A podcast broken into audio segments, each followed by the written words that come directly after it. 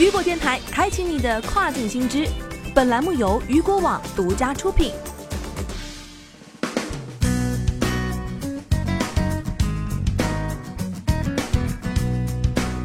Hello，大家好，欢迎大家收听跨境风云。接下来的这个时间段，将带大家一起来了解一下，继败退中国市场后，Forever Twenty One 将于十月底撤出日本市场。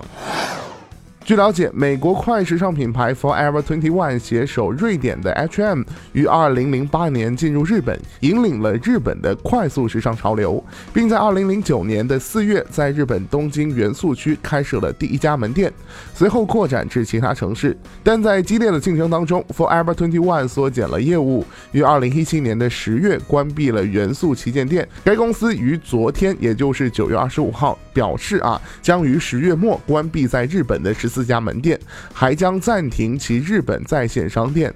不仅是在日本，Forever Twenty One 更是在亚洲市场节节败退。该公司于四月宣布退出中国市场，暂停中国官网的运营，并缩减门店规模。Forever Twenty One 败走中国市场的事实，毫无疑问透露着中国消费者对优质品牌需求的上升，以及阿里巴巴和京东等本土电商的强大实力。海外品牌已经很难再次打入中国市场了啊！除此之外，Forever Twenty One 今年三月还关闭了在中国台湾的门店。此前，该公司在给员工的一份备忘录中称，其在中国台湾的门店经历了多年的亏损。早在2017年的时候，该公司就关闭了位于中国香港主要购物区铜锣湾的旗舰店，并于周一，也就是9月23号，关闭了在中国香港的最后一家门店，其租约还剩下四年。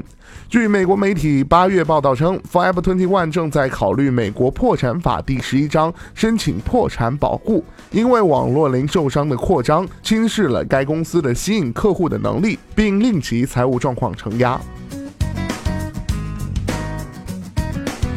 好的，聚焦大事件，解读新爆点。以上就是这个时段雨果电台为您推送到最新一期的跨境风云。想要了解更多跨境电商资讯，您还可以持续关注雨果 App 推送的最新消息。我是大熊，我们下个时间段见，拜拜。